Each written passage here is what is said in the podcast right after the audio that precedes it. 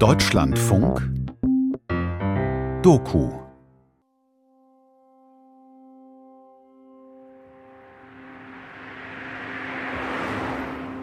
Lutz und ich sind verabredet. An einer Bushaltestelle. Moin, moin. Außer uns ist kein Mensch auf der Straße. Hier im Bremer Norden. Es ist 6 Uhr morgens. Wie alt bist denn du? Ich bin Baujahr 68. Baujahr 68. Ich hatte vor ein paar Tagen Geburtstag. Das Ach, heißt, Mensch, herzlichen Glückwunsch. am 28. hatte ich. Er trägt einen Jogginganzug. Schwarz mit lila und weißen Streifen.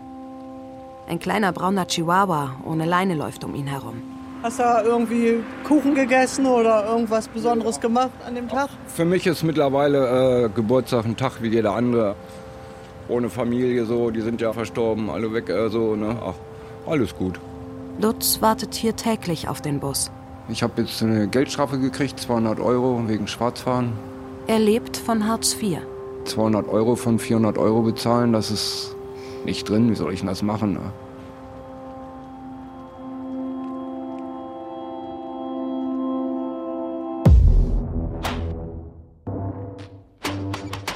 Wally. Dass es immer noch Obdachlose und Geringverdiener gibt, die nach dreimal Schwarzfahren ins Gefängnis kommen, ist ein Skandal. Mobiman 69? Warum?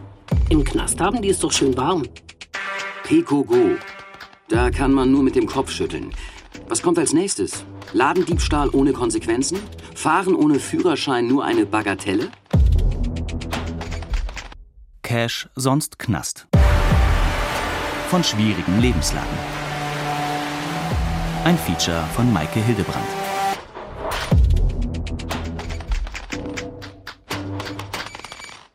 Als ich acht Jahre alt war, habe ich mal ein Eis geklaut und wurde erwischt. Mit pochendem Herzen stand ich im Büro des Supermarktes vor dem Ladendetektiv. Er hielt mir eine Standpauke und sagte, ich werde deinen Eltern einen Brief schicken.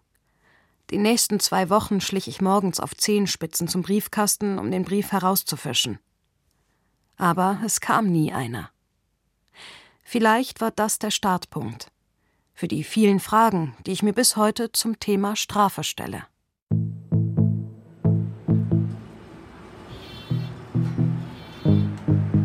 Wir steigen in den Bus. Lutz sitzt mir gegenüber. Kein auffälliger Typ. Das Gesicht blass, die silberne Brille passend zum grauen Haar. Der winzige Hund hockt auf seinem Schoß. Wir wollen jetzt zum Doktor fahren, wo ich jeden Tag hinfahre. Seit vier Jahren bekommt Lutz von einem Arzt Methadon als Ersatz für Heroin. Ich habe ja auch schon einige Mal bezahlt, aber es ist manchmal einfach nicht drin. Ne? Ist so. Also ich brauche jeden Tag mein Ticket, damit ich zum Arzt komme, mein Substitut abholen. Ich muss so ein Ticket eigentlich haben.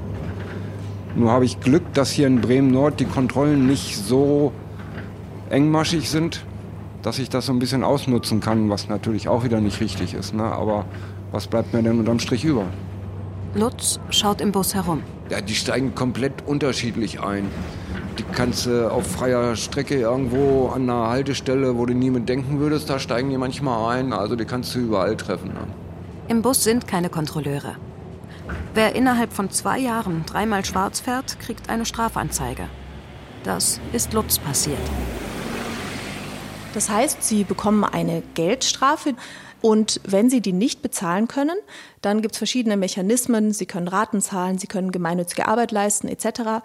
Wenn das alles fehlschlägt, dann müssen Sie eine Ersatzfreiheitsstrafe verbüßen im Gefängnis. Die Soziologin Nicole Bögelein von der Uni Köln. Wenn man sich die Ersatzfreiheitsstrafengefangenen ansieht, dann sind das ungefähr bis zu einem Fünftel Menschen, die obdachlos sind. Zu drei Vierteln sind es Menschen, die arbeitslos sind, zum Großteil davon sogar langzeitarbeitslos.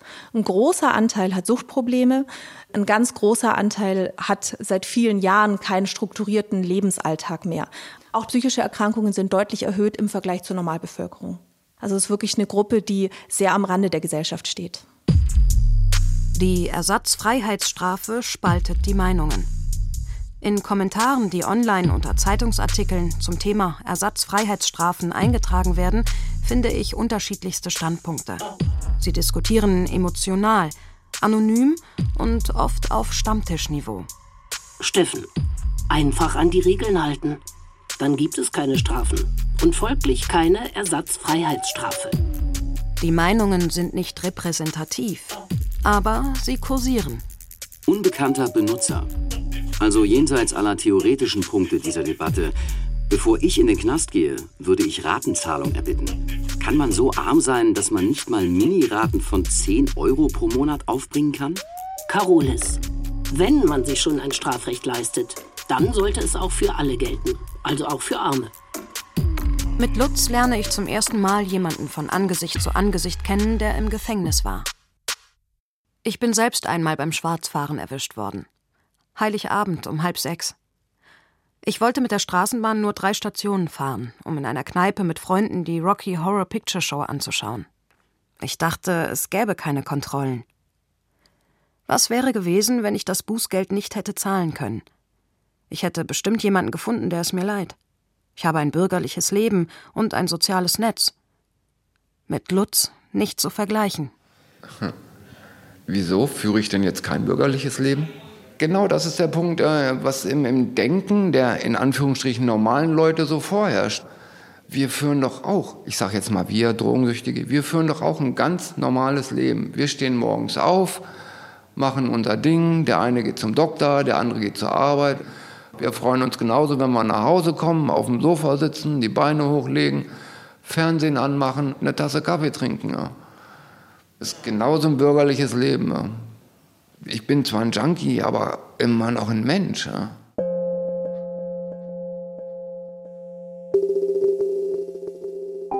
Ich gehe dahin, wo Lutz vielleicht bald landen wird, wenn er die Geldstrafe nicht bezahlen kann.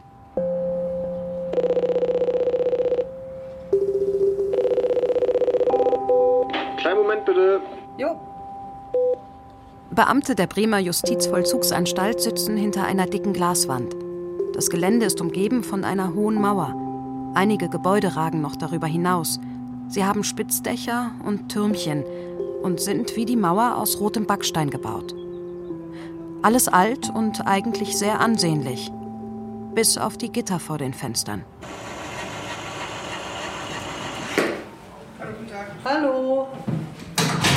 Bei Straftaten werden in Deutschland immer weniger Freiheitsstrafen verhängt. Dafür ist die Geldstrafe zu einem beliebten Sanktionsmittel geworden. Der Anteil liegt bei 80 Prozent.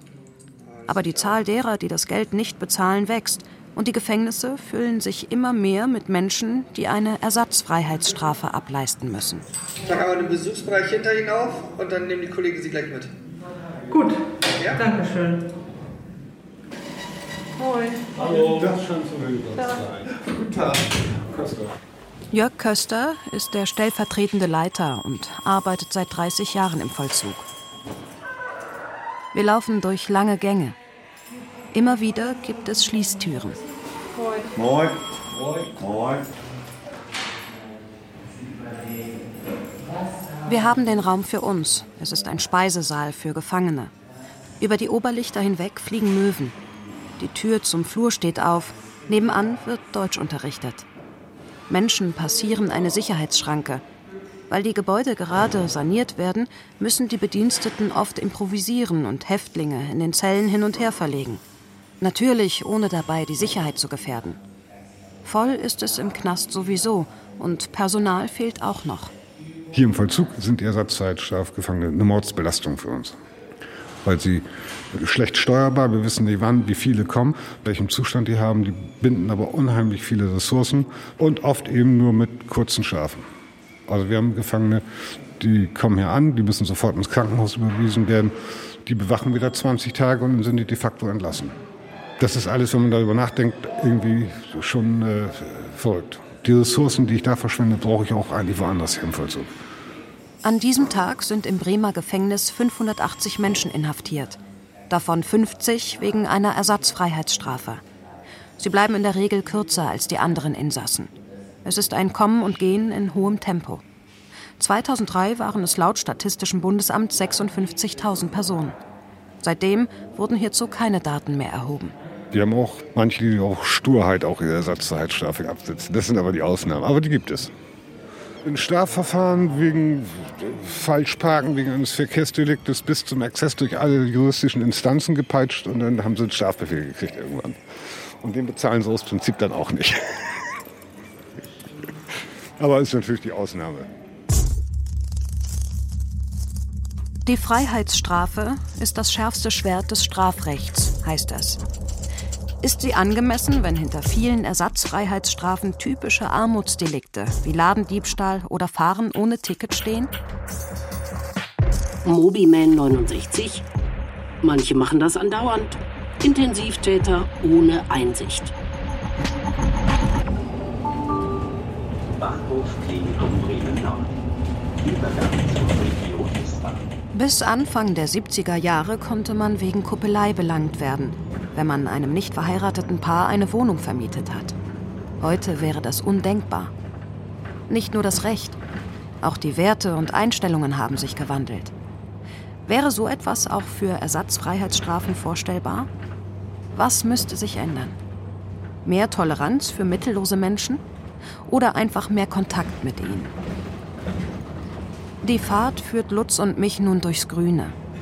Auf beiden Seiten der Straße stehen große, alte Bäume. Das hier ist die schmalste Stelle von Bremen. Ungefähr so 500 Meter ist Bremen hier nur breit. 200 Meter in die Richtung und dann nochmal 300 Meter in die Richtung ist dann Niedersachsen so über die Weser rüber. Ne? Und ich finde das echt faszinierend hier. Lutz hat die Arme um den Hund geschlungen. Draußen ist der Himmel grau.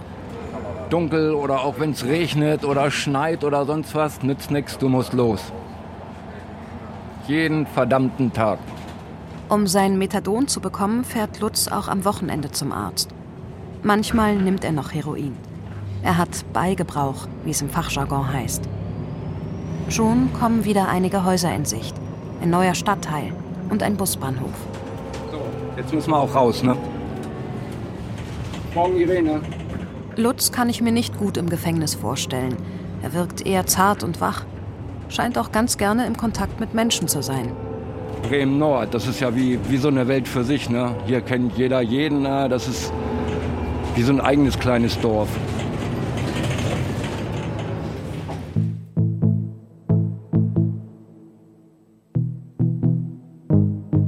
Die Ersatzfreiheitsstrafe ist die einzige Freiheitsstrafe, die wir in Deutschland haben, wo Sie nicht vorher eine Richterin oder einen Richter sehen. Niemand beurteilt, in welchem Zustand sie sind, bevor sie ins Gefängnis kommen. Ob sie überhaupt haftfähig sind oder besser in der Psychiatrie aufgehoben wären. Die Staatsanwaltschaft vollstreckt die Geldstrafe und wenn dann irgendwann eben überhaupt nichts von ihnen kommt, dann erlässt sie einen Vollstreckungshaftbefehl. Es gibt viele Menschen, die ihre Post nicht öffnen oder keine Meldeadresse haben. Wenn sie auf der Straße aufgegriffen werden, weil sie durch Obdachlosigkeit oder wegen einer Körperverletzung auffallen und die Polizei feststellt, dass ein Haftbefehl vorliegt, bringt sie die Betroffenen ins Gefängnis. In vielen Fällen stellt sich heraus, dass bereits weitere Ersatzfreiheitsstrafen anstehen. Die Zeiten summieren sich und die Menschen sitzen entsprechend lange ein. In Wissenschaft, Politik und natürlich auch in den Vollzugsanstalten wird seit langem über den Sinn dieser Strafe diskutiert. Die Inhaftierung von Ersatzzeitstrafgefangenen trifft nur Menschen, die kein Geld haben. Also das Kriterium ist nicht Straffälligkeit oder gegen die Rechtsordnung verstoßen zu haben, sondern nur der Umstand, ich habe kein Geld. Also Menschen werden inhaftiert, weil die echt kein Geld haben. Da muss man sich schon fragen, gehören die in die Justizvollzugsanstalt? Also ich bin kein Sozialromantiker. Man macht Unsinn, bekommt eine Strafe. So sind wir alle konditioniert und erzogen worden. Die muss aber für alle gleich sein. Das heißt, fahre ich schwarz, oder fahre ich ohne Führerschein Auto, kann der Gesetzgeber durchaus dazu kommen, dann muss man einen Monat ins Gefängnis. Aber dann bitte alle. Nicht nur der, der kein Geld hat. Dann muss der andere, der viel Geld hat, dann neben ihm sitzen. Wenn ein Gericht eine Geldstrafe verhängt, hat jemand etwas getan, wofür eine Freiheitsstrafe nicht angemessen erscheint, weil es sich um eine Bagatelle handelt. Kann es da richtig sein, dass dieser Mensch am Ende doch im Gefängnis landet? Hans A. Rohrstock, Viele, die wegen einer Ersatzfreiheitsstrafe inhaftiert sind, wollen die Strafe gar nicht bezahlen. Carolis, insbesondere Schwarzfahren ist keine armutstypische Straftat. Da Arme keine Notwendigkeit zur Benutzung des ÖPNV haben, da sie in der Regel nicht zur Arbeitsstelle müssen. Lutz und ich laufen zu einer anderen Haltestelle. Als Lutz noch täglich Geld für Drogen beschaffen musste, war er ständig unterwegs. Hauptsächlich immer Ladendiebstahl, weil ich bin kein Einbrecher, ne? die Leute da schädigen, die werden ja auch ihres Lebens nicht mehr froh in der Wohnung, denn und ach, das ist alles nicht so meins oder Handtaschen klauen oder sonst irgendwas. Ne? Und Ladendiebstahl hast du dann auch Sachen mitgenommen, die du dann hinterher verkaufen konntest oder? Eigentlich alles, was man verkaufen kann, um halt meine Drogen zu finanzieren, so Alkohol, Tabak, Zigaretten. Früher gingen noch CDs, ähm, halt so ein Kram. Ähm. Und wem verkauft man das denn dann? Och, da gibt es genug Leute, die sowas brauchen. Äh. Kioske, Tankstellen, Taxifahrer, äh, das ist überhaupt kein Problem. Äh. Das glaubt man so gar nicht. Im nächsten Bus sitzen schon drei Bekannte. Moin, moin, moin. Einer hat auch seinen Hund dabei.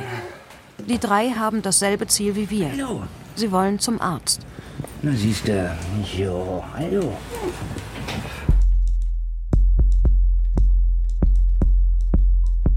Ohne die Ersatzfreiheitsstrafe bleibe das Strafrecht ein zahnloser Tiger, hat mal ein Staatsanwalt gesagt. Er war einer der Experten, die vor dem Bundestag angehört wurden, als die Fraktion Die Linke 2018 den Antrag gestellt hatte, die Ersatzfreiheitsstrafe aufzuheben. Die meisten dieser Fachleute waren damals gegen die Abschaffung und die Große Koalition anschließend auch.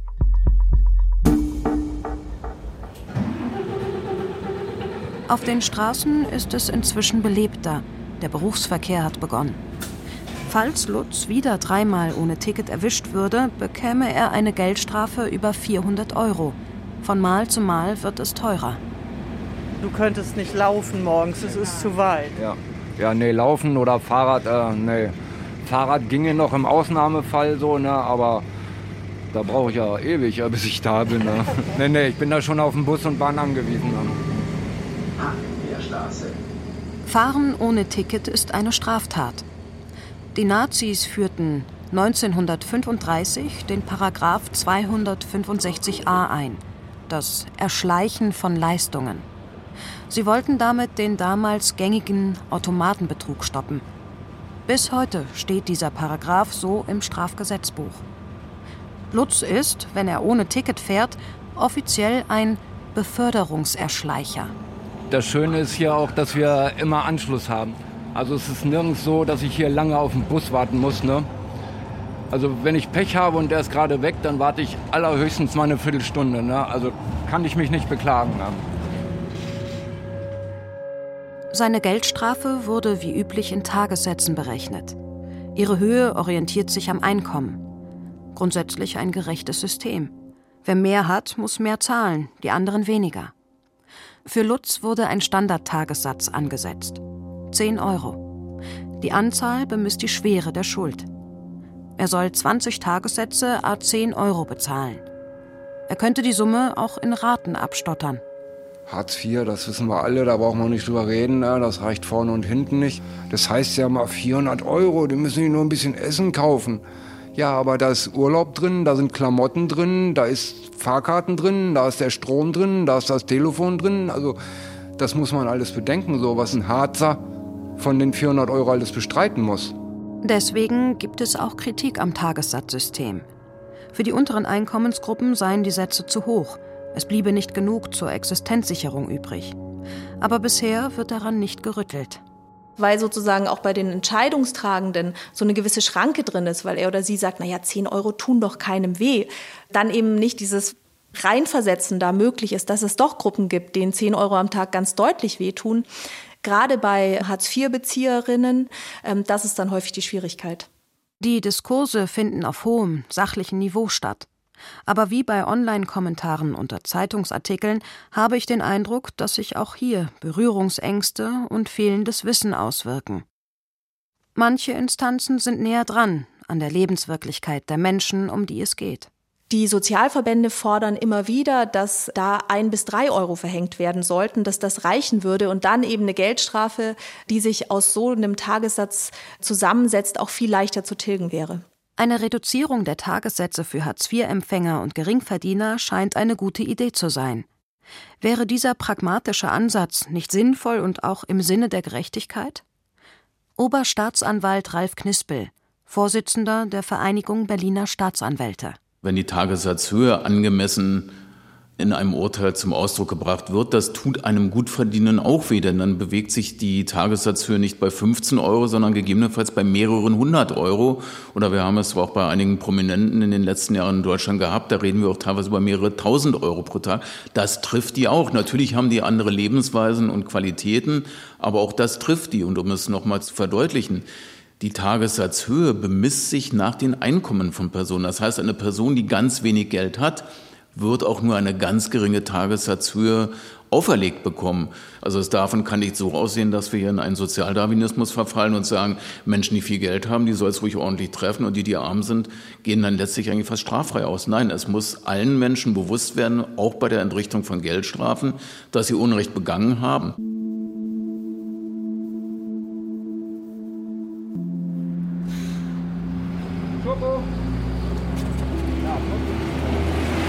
Wir sind am Ziel, im Stadtteil Lüssum. Ein dörfliches Wohngebiet. Gegenüber der Haltestelle liegt die Arztpraxis, daneben eine Apotheke. Da hinten noch so 400 Meter weiter rechts, äh, da wäre dann noch die Lebensmittelhilfe. Und die Tiertafel ist da auch. Für Essen brauche ich hier wirklich nicht klauen gehen. Nur ich bin, wie gesagt, in der Lage, ich brauche die Tafel noch nicht mal in Anspruch nehmen. Das können dann die machen, die es brauchen. Gleich ist es 6.30 Uhr. Dann öffnet die Arztpraxis für die suchtkranken Patienten. Bis 8 sollen sie fertig sein. Dann kommen die anderen. Sie sollen einander möglichst nicht begegnen. Komm her hier. Da siehst du, wo der junge Mann sitzt, ne? Und da ist auch diese silberne Treppe, ne? Ja. Und da gehe ich dann hoch. Ja, ist gut. Der Haupteingang bleibt geschlossen. Im Hinterhof führt eine breite Metalltreppe in den ersten Stock der Arztpraxis. Es hat sich schnell eine Schlange gebildet. Lutz drückt mir die Hundeleine in die Hand und ist schon nach oben verschwunden. Seine Portion Methadon schlucken. Ich bleibe mit Schoko am Fuß der Treppe zurück. Würde Lutz für die Geldstrafe ins Gefängnis gehen, müsste er 20 Tage dort verbringen. Er würde Tag für Tag 10 Euro absitzen. Im Gegenzug kostet die Inhaftierung im Bremer Gefängnis täglich 160 Euro. Lasse reden. Und was macht man stattdessen? Die Leute gleich wieder laufen lassen. Das ist doch dann ein Freifahrtschein für kriminelle Handlungen. Loco. Na? Na? Alles gut? Ja. Was ist denn? Schnucki, was ist denn? Du schnappst nach mir? Du bist ja einer. Fein. Wir kennen uns doch. Die ersten Patienten verschwinden schon wieder und es kommen immer mehr nach. Auch der Mann aus dem Bus mit seinem Hund war schon dran. Geht schon wieder los? Hier, was ist los hier? Leckerlis. Du auch. Nee? Wer seine Geldstrafe nicht bezahlt, soll in Zukunft nicht mehr so lang ins Gefängnis müssen. Bundesjustizminister Marco Buschmann hat im Juli 2022 einen Reformvorschlag für die Ersatzfreiheitsstrafe vorgelegt. Der Kern ist eine Idee, die, glaube ich, wirklich zustimmungsfähig ist. Das ist gut vorbereitet worden, weil in der Tat äh, seit vielen, vielen Jahren daran gearbeitet wird. Der Kern ist eben den Umrechnungskurs von der Geldstrafe in die Tage, die man dann im Gefängnis verbringen muss, schlicht zu halbieren. Der FDP-Minister verspricht sich von der Reform, die Gefängnisse von Überbelegung zu entlasten. Die Anstalten könnten außerdem Kosten sparen, wenn die Gefangenen nur noch halb so lang blieben. Auch für die gemeinnützige Arbeit soll sich die Zeit halbieren. Die Vereinigung Berliner Staatsanwälte lehnt den Gesetzesvorschlag ab. Wir sind für die Vollstreckung des Rechtes und wir sind auch für die Umsetzung geltenden Rechtes. Und wir verwahren uns dagegen aus insbesondere finanziellen Gesichtspunkten strafrechtliche Sanktionen einzuschränken. Fiskalische Erwägungen dürfen sich auf rechtsstaatliche Vorstellungen nicht auswirken. Und in den Diskussionen in der Öffentlichkeit, auch aus dem Bundesjustizministerium und auch von Herrn Buschmann, ist deutlich geworden, dass hier auf die Kosten abgestellt wird. Und das sind Dinge, die ganz fatal werden können. Da begeben wir uns in einem Bereich der Beliebigkeit und Willkür. Es ist im Laufe vieler Jahre der zehnte Versuch, die Ersatzfreiheitsstrafe zu reformieren. Immer gab es Widerstand vor allem aus der CDU-CSU. Die Ampelkoalition ist nun eine Chance für den Minister, eine Reform durchzubringen. Wer jetzt da ganz auf der anderen Seite steht, ist äh, die Vereinigung der Staatsanwälte in Berlin. Die haben sich gleich gegen ihre Reformideen gewandt. Es ist so, es wäre an sich sehr viel Lob auch aus der Szene bekommen. Also Ausnahmen bestätigen die Regel. Das gilt hier wahrscheinlich für diese Wortmeldung. Aber das hat natürlich auch finanzielle Folgen. Die Länder haben uns gemeldet, dass sie wahrscheinlich 60 bis 70 Millionen Euro im Jahr sparen würden. Aber das finde ich ist auch eine Chance, denn wir brauchen eine gut ausgestattete Justiz. Wir brauchen Geld für die Digitalisierung der Justiz. Die Landesjustizminister artikulieren ja regelmäßig, dass es hohen Investitionsbedarf gibt. Und meine Erwartung ist, dass diese 60 bis 70 Millionen Euro, die da jetzt gespart werden, dass die nicht woanders reinfließen, sondern dass sie im Justizsystem bleiben und dort genutzt werden. Und deshalb führt diese Maßnahme Maßnahmen auch zu einer Stärkung, auch zu einer finanziellen Stärkung der Justiz. Und das ist, äh, finde ich, nicht kritikwürdig, sondern es ist eine Stärke äh, dieses Vorschlags. Nach zehn Minuten steigt Lutz die Treppe wieder hinab. Ja, Papa kommt ja. Komm mal her. Hallo. Hallo. Ja, ist doch gut. Warte. Nur los. Okay. Wir warten wieder auf den Bus. Zurück. Man soll nur noch die Hälfte der Zeit den Knast müssen wie bisher. Also für zwei Tagessätze ein Tag Freiheitsentzug. Also es wird dann quasi halbiert. Was hältst du davon? Hm, Finde ich den falschen Ansatz. Weil wenn jemand für Bagatellen inhaftiert wird, kostet das einen Haufen Geld. Und dabei spielt es meiner Meinung nach nicht so die große Rolle, ob der nun sechs Monate oder zehn Monate drin ist. Das kostet einen Haufen Geld. Also ich bin der Meinung, die sollten den Katalog, wofür man inhaftiert wird, den sollten sie überarbeiten und nicht an der Länge rumdrehen. Da sollten sie lieber diese ganzen, in Anführungsstrichen, Kleinigkeiten wie Schwarzfahren oder mal, mal ein Diebstahl, wo wirklich einer unter 50 Euro oder irgendwie eine, eine, eine Packung Tempos geklaut hat oder so, ne, weil er einfach nicht bezahlt hat, äh, der Idiot, äh, irgendwie so ein, so ein Kinkerlitzchen, da sollte man einfach gucken, was man bestraft.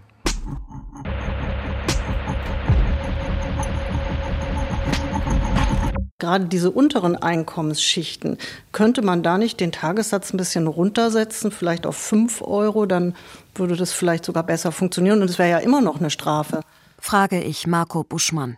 Das muss man immer wieder klar machen. Wenn Leute sagen, ich kann aus irgendwelchen Gründen selbst diese angepassten, vergleichsweise niedrigen Geldstrafen nicht bezahlen, dann besteht die Möglichkeit, durch gemeinnützige Arbeit etwas zu tun. Und das ist natürlich zumutbar, erst recht, wenn wir dort genauso den Umrechnungssatz halbieren, wie wir es eben auch bei der Ersatzfreiheitsstrafe tun. Und das ist jedem zumutbar, denn man muss sich immer wieder vor Augen führen, wir wollen die Leute nicht überlasten, aber sie müssen schon eine Sanktion verspüren, denn sie haben nun mal gegen das Strafrecht verstoßen und die Rechtsordnung kann das nicht sanktionslos hinnehmen und akzeptieren. Doch nur wenige Menschen leisten gemeinnützige Arbeit als Alternative zum Knast. Da müsste es der Reform gelingen, kräftig gegen den Trend zu steuern. Denn der Anteil an den Verurteilten ist zuletzt stetig gesunken. Nicole Bögelein. Zwischen 2013 bis 2019 ist er um rund 40 Prozent zurückgegangen. Und dann im Corona-Jahr 2020 ging es nochmal zurück. Eine Begründung ist, dass eben die Marginalisierung der Betroffenen immer mehr zunimmt. Also die Suchtbelastung steigt, die Obdachlosigkeit steigt, die Langzeitarbeitslosigkeit etc. Also alles, was damit zusammenhängt, dass man jemanden wirklich dazu bekommt, jeden Tag für x Stunden Arbeit abzuleisten. Das ist doch eine relativ hohe Anforderung für jemanden, der seit Jahren das nicht mehr gewohnt ist. Und wenn man dann ohnehin noch unter Suchtdruck steht und andere Dinge im Vordergrund stehen, dann gelingt das einfach nicht mehr. Die Bemühungen der Länder sind nicht zurückgegangen. Also da wird schon versucht, da wirklich alles zu tun, aber es gelingt einfach nicht mehr in den letzten Jahren. Ja, das Problem an den Politikern ist ganz einfach, sie wollen was bewegen, ne? aber sie sollen einfach mal hingehen und die Leute fragen, die es betrifft ne? und sich da einfach mal Rat und Meinung holen. Und sich nicht einfach selber was ausdenken, was in ihrer Meinung nach Sinn macht. Sie sollen mal einfach an eine Basis gehen und mal fragen, was man ändern könnte. Bus kommt. Lutz gehört zu jenen, die ihre Strafe abarbeiten. Früher, ohne sein Substitut, hätte er es nicht geschafft. Nee, war gar nicht dran zu denken. Weil ich war beschäftigt, Geld zu machen und nicht zu arbeiten. Lutz ist schon zum vierten Mal in einem Methadon-Programm. Er ist auch schon aus dem Programm geflogen, weil der Beigebrauch irgendwann zu hoch war. Aber jetzt kriegt er es schon seit mehreren Jahren hin. Drei Haltestellen noch, dann haben wir es schon wieder geschafft. War wie gesagt, wir haben ja den Bus erwischt, der durchfährt. Haben wir Glück gehabt heute. Sag mal, und fährst du heute auch schwarz? Nein, ich habe eine Fahrkarte. Lutz öffnet seine Brieftasche und sucht nach dem Tagesticket, um es mir zu zeigen. Da ist es. Manchmal kauft man sich halt keine. Ja, manchmal fehlt das Geld, ist so.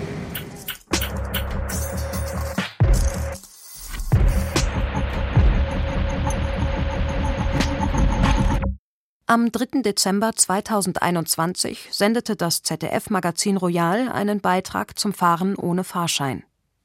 Jan Böhmermann verkündete, dass 28 Mitarbeiter ein Jahr lang auf ihr verbilligtes Monatsticket bei den Kölner Verkehrsbetrieben verzichtet haben und alle stattdessen die 30 Euro gespendet haben. Dadurch sind 10.080 Euro zusammengekommen und sieben Menschen konnten Weihnachten zu Hause statt im Gefängnis verbringen. Die Fernsehsendung war der Startschuss für den Freiheitsfonds. Die Initiative mit Sitz in Berlin befreit seitdem deutschlandweit Menschen, die wegen Fahrens ohne Ticket inhaftiert sind. Tausende Privatpersonen haben inzwischen in den Solidarfonds gespendet. Der 34-jährige Aktivist und Journalist Arne Semsrott hat ihn gegründet. Inzwischen sind einige hunderttausend Euro zusammengekommen und aus diesem Fonds zahlen wir dann letztlich die Strafen. Pro Person sind das ein paar hundert Euro, können aber auch zwei, dreitausend Euro sein und auf diese Weise haben wir inzwischen fast 500 Menschen freigekauft. Das Fahren ohne Ticket sorgt vor allem in Großstädten wie Berlin dafür, dass viele Menschen im Gefängnis landen.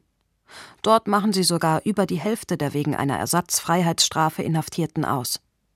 Der Freiheitsfonds versteht sich als politische Aktion und fordert die Abschaffung des Paragraph 265a, das Erschleichen von Leistungen und langfristig einen kostenlosen öffentlichen Verkehr. Uns kontaktieren entweder Betroffene selbst, wenn sie einen Weg finden, uns zu kontaktieren, oder deren Angehörige oder Vereine aus dem Umfeld von Justizvollzugsanstalten, also zum Beispiel Straffälligenhilfen. Aber der allergrößte Anteil sind tatsächlich Gefängnisse selbst, also Beamte, die Anträge von Inhaftierten weiterleiten oder die tatsächlich von sich aus auf Gefangene zugehen und sagen, hey, willst du dich nicht freikaufen lassen? Und das ist eine Entwicklung der letzten Monate sehr stark, dass nämlich Beamte selbst sehen, hier haben wir Leute, die sollten hier eigentlich gar nicht drin sein, die sind wegen ein paar Mal fahren ohne Ticket im Gefängnis, die sollten nicht in einem Gefängnis sein und dann wenden sich die Beamten an uns, damit wir die Inhaftierten freikaufen. Was ich wirklich eindrücklich finde, ist, dass es dem Staat total egal ist, wer diese Geldstrafe zahlt. Manchmal schaffen es Betroffene, sich im letzten Moment noch Geld von Angehörigen oder Freunden zu leihen. Oder sogar noch, wenn sie schon im Knast sind.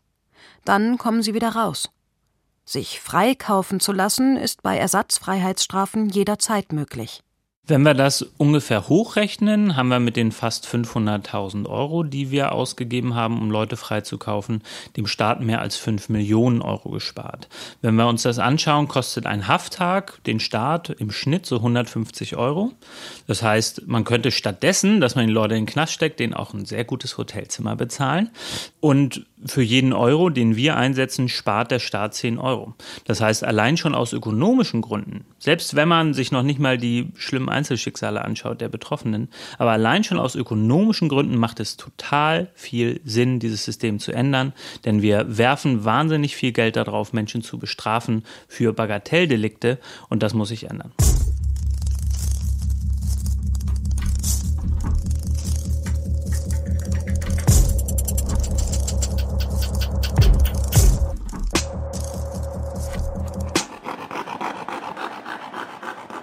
Direkt vor der Bremer Justizvollzugsanstalt in der Sonnemannstraße 3 liegt eine alte Villa, in der früher die Gefängnisinspektoren untergebracht waren.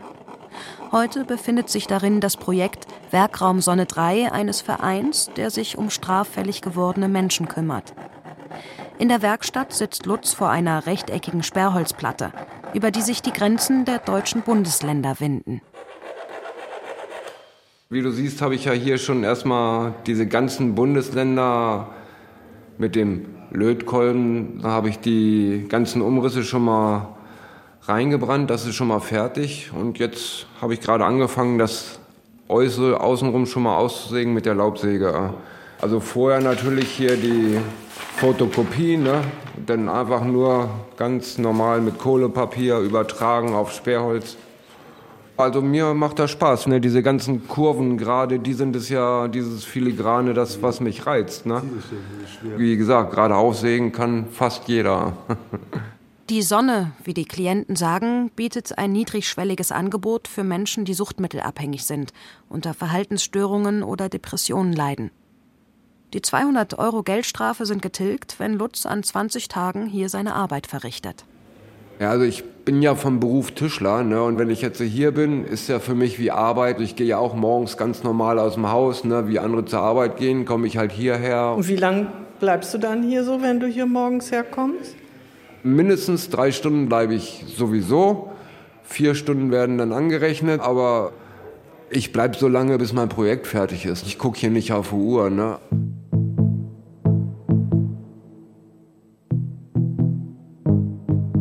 Unter Anleitung einer Ergotherapeutin können die Menschen arbeiten, wozu sie sich in der Lage fühlen und eigene Ideen einbringen. Sie sitzt nebenan zusammen mit einem Sozialarbeiter im Büro. Außer Lutz arbeitet noch ein Freund von ihm in der Werkstatt, Matthias. Wie Lutz hat er viele Jahre Heroin konsumiert und bekommt nun Methadon. Es sind noch so ein paar Feinheiten, die gemacht werden müssen. Der 57-Jährige malt an einem Bild. Ich mache das doch hier gelb, weil eine Sonne mit einem schwarzen Rand sieht natürlich nicht so schön aus. Genau, da habe ich mich jetzt für entschieden und das mache ich jetzt auch. Malst du das nochmal über ja, mit dem Pinsel? Rand, den Rand weg, genau. Den, mit dem Pinsel jetzt mal den Rand weg. So. Ja, sieht denn besser aus, wenn sie gelb ist. Die gelbe Sonne. Ist außerdem auch nicht ganz rund gewesen. Matthias trägt über einem weißen T-Shirt ein offenes hellblaues Hemd. Dazu eine schwarze Basecap. Seine Bewegungen sind schnell, die Augen weit offen. Ich habe auch einen bewaffneten Raub gemacht. Ne? Ich habe auch so einen Rewe-Markt überfallen, so abends mit Messer und sowas. So, und da haben sie mich dann nachher auch durch ihr DNA bekommen, weil ich dann halt ein bisschen Blut verloren hatte, weil ich mich an die Tür verletzt hatte, an diese Schiebetür. Und halt über Kamera haben sie mich dann auch gekriegt. Ich meine, das ging dreimal gut. Im vierten Mal haben sie mich halt gekriegt. Ne? Dann kamen diese Schwarzfahrtdinger dazu, fahren ohne äh, Fahrausweis, ja. Die meiste Zeit saß ich eigentlich nur wegen Schwarzfahren im Knast.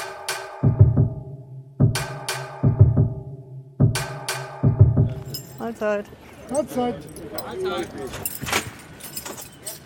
Ich folge Jörg Köster über den Gefängnishof zu einem anderen Gebäude. Ein paar Männer sitzen auf Stühlen vor einem der Eingänge und quatschen. Die inhaftierten Frauen sind außerhalb der Gefängnismauern in zwei separat eingezäunten Pavillons untergebracht. Von den 580 Inhaftierten am heutigen Tag sind etwa 25 oder 30 Personen weiblich. Kriminalität ist immer noch männliche Domäne. Und äh, sowieso nur 4 oder 5 Prozent der Inhaftierten sind weiblich und eine verschwindende Zahl ist, äh, hat eine Ersatzfreistrafe. Die Gerichte tun sich natürlich schwer, zum Beispiel Mütter zu verurteilen, zu Freiheitsstrafen. Das kommt schon mal selten vor. Und sie müssen davon ausgehen, dass alles, was um Beschaffungskriminalität gerade bei männlichen Gefangenen passiert, alle Formen der Straftaten bei Frauen eher wegfallen. Die, also die Gewaltdelikte fallen weg und Beschaffung wird oft eben durch Prostitution erledigt und nicht durch Straftaten. Aurora. Was hat Deutschland davon, mittellose Menschen einzusperren? Mathematiker? In vielen Ländern gibt es, wenn eine Freiheitsstrafe unangemessen ist und die Bußen nicht bezahlt werden können, auch noch den Weg der Züchtigung. Da geht dann auch der Hassler wieder zu Fuß. Wir kommen in eine große Halle. 20 Männer sitzen an langen Tischen. Metall blitzt, Schrauben und Muttern liegen in Päckchen verschiedener Größe. Die Gefangenen verpacken gerade Produkte für Baumärkte. Einige sind wegen einer Ersatzfreiheitsstrafe inhaftiert. Auch dieser Mann. Und wie viele Schrauben passen da so rein in eine Packung? 150. Okay. Und da haben Sie hier diese Waage vor sich stehen? Genau. Hier kommen die Schrauben rein, auf Waage. Und dann ja auf 150, Aufkleber drauf. und dann in Karton und ja. ja. Wie viele Tage müssen Sie das machen? Wenn alles gut läuft, noch zwei Wochen. Insgesamt äh, Strafe drei Monate. Mit Abarbeiten sind das äh, die Hälfte, anderthalb. Ja. Nicht jeder kann hier gleich arbeiten. Es gibt eine Warteliste, denn die Plätze sind knapp. Außerhalb der Gefängnismauern, in den sozialen Einrichtungen, haben Menschen, die ihre Geldstrafen abarbeiten wollen, dasselbe Problem. Marco Buschmann rechnet insgesamt mit einer Verbesserung der Situation, wenn der Bundestag das Gesetz verabschiedet. Durch diese Halbierung des Umrechnungskurs verdoppeln sich gleichsam die Kapazitäten, um gemeinnützige Arbeit durchzuführen. Das ist ja klar. Und äh, wir erhoffen uns natürlich auch dadurch eine höhere Bereitschaft, das zu tun. Und insofern äh, könnte hier ein doppelter Effekt eintreten. Einmal im Sinne, dass wir mehr Kapazitäten in den Gefängnissen für die wirklich schweren Fälle haben und gleichzeitig denjenigen, die zu einer Geldstrafe verurteilt sind, bessere, mehr äh, Alternativen anbieten, eine Gefängnisstrafe zu vermeiden.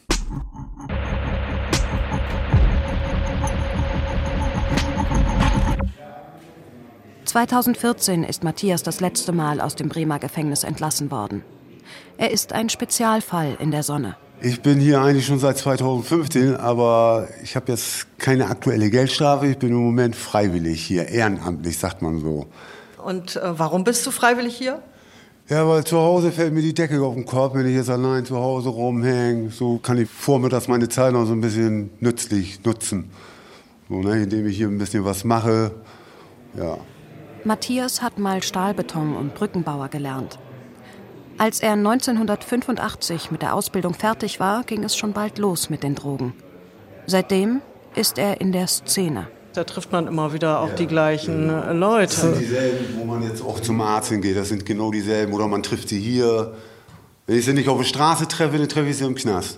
Viele, die schon tot gesagt sind, die triffst du dann irgendwie im Knast wieder. Ah, ich denke, du wärst gar nicht mehr da. Ja, sitzt er da drin im Knast. Also spätestens da sieht man sie wieder, ne?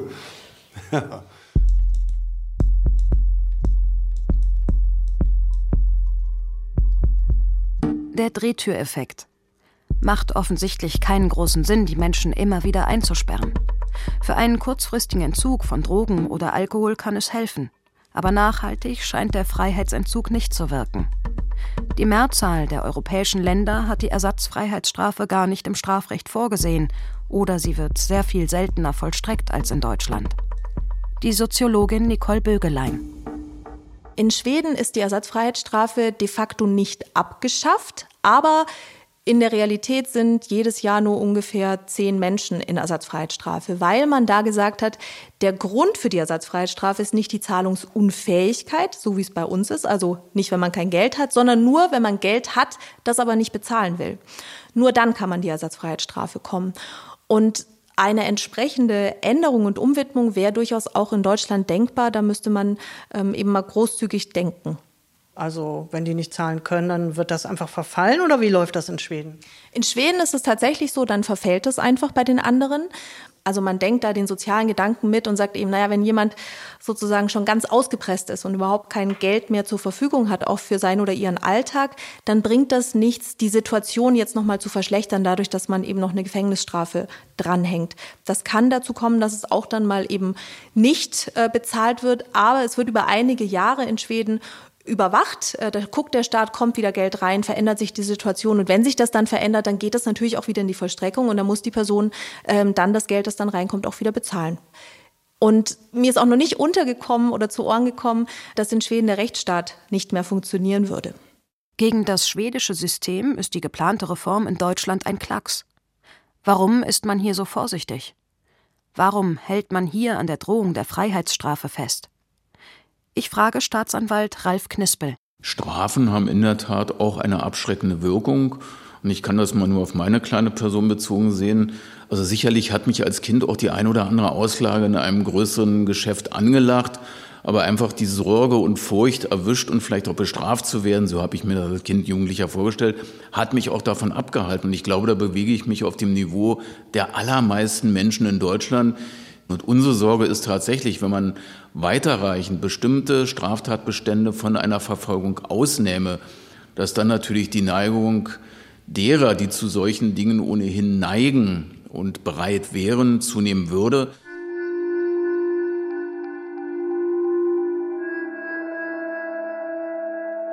Als ich damals als Achtjährige mit dem geklauten Eis erwischt wurde, habe ich mich zwei Wochen lang krank gestellt. Ich mochte nicht zur Schule gehen. Vor lauter Angst, dass mein Fehltritt rauskommt, lauschte ich jeden Morgen auf das Geräusch, wenn der Briefträger die Post in den Kasten warf, um schnell den Brief an meine Eltern zu entwenden. Hätte ich weitere Diebstähle begangen, wenn mich der Ladendetektiv nicht ertappt hätte? Straftatbestände müssen verfolgt werden, das steht außer Frage. Eine Strafe bloß anzudeuten, wie damals bei mir als Kind, wird nicht funktionieren. Aber sollte nicht neu bewertet werden, wofür Menschen einsitzen müssen?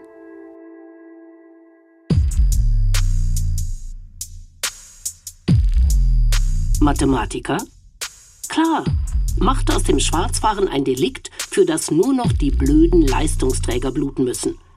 Die Kassiererin beim Discounter darf doch gerne die 100 Euro pro Monat für das Ticket latzen, während der Harzler kostenlos durch Deutschland juckeln darf. Jörg Köster zeigt mir zum Schluss noch die Vollzugsabteilung 23. An einem langen Gang sind Zellen, rechts und links. Das sind die ersten Türen. Die Türrahmen und die Eichentüren sind 1871 gebaut worden deutsche Eiche eben, also die gehen auch nicht kaputt. Und die arbeiten immer noch, obwohl das Holz so alt ist. Im Sommer tatsächlich Ausdehnung, im Winter ziehen sie sich zusammen. Deswegen ah, ja. auch überdimensionierte Schlösser und äh, schwere Riegel. An jeder Tür steht ein Name angeschlagen. Alle sind verschlossen. Keine Geräusche. Nichts dringt von drinnen nach draußen. Es gibt so klassische Aufgaben im Justizvollzug. Abends, wenn äh, der Einschluss, Nachtverschluss ist, wird der Nachtverschluss durch die Abteilung an die Sicherheitszentrale gemeldet mit 30 Mann VG 23.1 geschlossen und geriegelt. Das heißt, er sagt ein Beamter, hier ist alles sicher. Und morgens werden alle Türen und Riegel wieder geöffnet und da findet dann die sogenannte Lebenkontrolle statt. Da steht ja eine Tür offen. Das ist die Dusche. Ach, das ist die Dusche. Im ersten Stock sind weitere Zellen. Dort sitzt auch die Aufsicht hinter einer Glasscheibe. Wir gehen hoch. Jetzt kommt so Peters. Die Vollzugsbeamtin bittet einen jungen Mann, aus seiner Zelle zu kommen.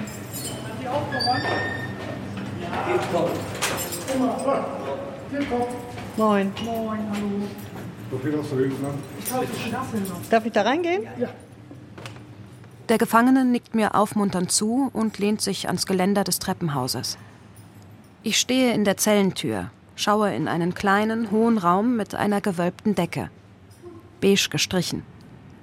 Bett, Toilette, Tisch, Bildschirm.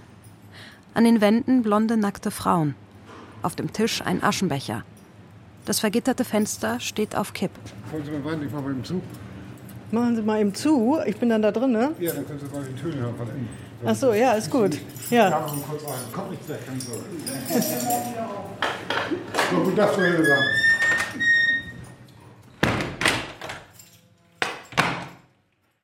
Keine Stimmen vom Flur. Nichts. Was würde die Strafe mit mir machen?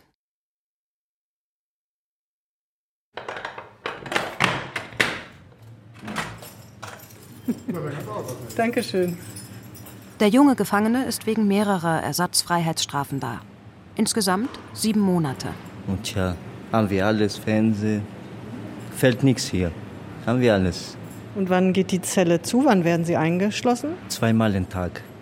Einmal äh, früh in 8 Uhr und Mittag. Bis 3 Uhr und dann 3 Uhr Freistunde, bis 7 Uhr offen. Dann Tag, wir sind offen. Bis 7 abends. Und um 7 wird zugeschlossen? Ja. Bis morgens äh, halb sieben. Dann gibt's Frühstück? Ja. Frau Peters, vielen Dank. Ja, bitte. Schön. Tschüss. Können Sie ins kommen? Ja, kommst du mit?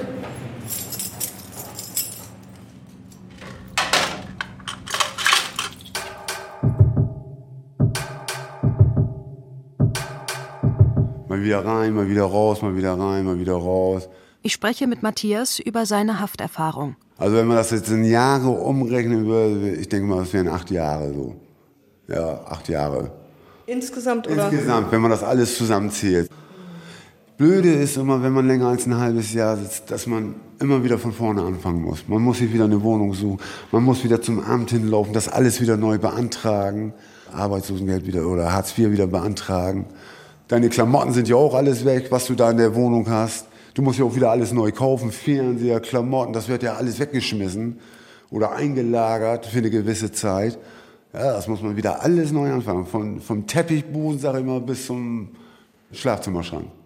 Warst du denn auch für Ersatzfreiheitsstrafe mal so lange im Knast, dass du dir danach wieder eine ja, Wohnung? also auch schon über ein halbes Jahr gesessen, ja. Das längste war über ein Jahr jetzt. Wer einen Arbeitsplatz hat, muss sich fragen, ob der erhalten bleibt, bis nach der Entlassung. Das ist auch immer ungewohnt, wenn du aus dem Knast rauskommst. Alles neu, das ist alles so verfremdet. Man hat auch immer erstmal Angst, so auf Leute zuzugehen, weil die nicht wissen, wie die reagieren sollen und so. Also das ist schon, also wenn man eine längere Zeit gesessen hat jetzt so, ne. Für manchen ist das richtig schwierig so, ne, da erstmal wieder draußen klarzukommen. Für dich auch? Nee, für mich war das keine Schwierigkeit, nee. Ich hatte keine Probleme gehabt. Sowohl innen als auch außen. Also ich kam drinnen immer gut klar, habe immer alles gekriegt oder gehabt und draußen halt auch. Unterstützung gab es immer. Man kriegt auch für alles Hilfe. Man muss halt selbst loslaufen. Leute kommen nicht auf einen zu. Man muss schon selbst was machen und sich Hilfe suchen. Ne? Wie würde es mir selbst gehen? Hätte ich genug beiseite gelegt, um die Miete zu zahlen, wenn ich länger in Haft wäre? Würde ich der Verwandtschaft und den Nachbarn Bescheid sagen? Vielleicht hätten sie Verständnis für mich. Oder würde ich lieber irgendeine Geschichte erfinden, weshalb ich mal länger weg muss?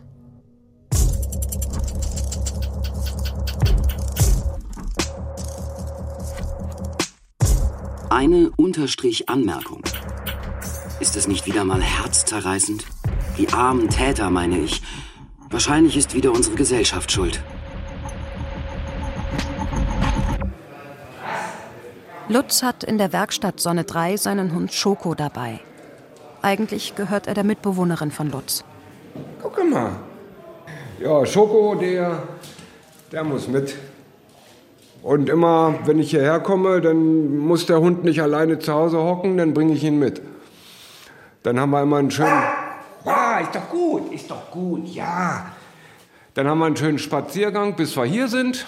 Und Gott sei Dank darf ich ihn mitbringen. So ein kleiner Chihuahua hier, das ist ja. Der tut ja auch keinem was, Gott sei Dank, ne?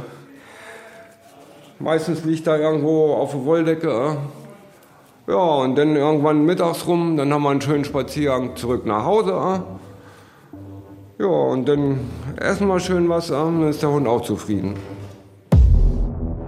Aber die Mitbewohnerin ist gerade in Haft. Und so lange kümmert sich Lutz.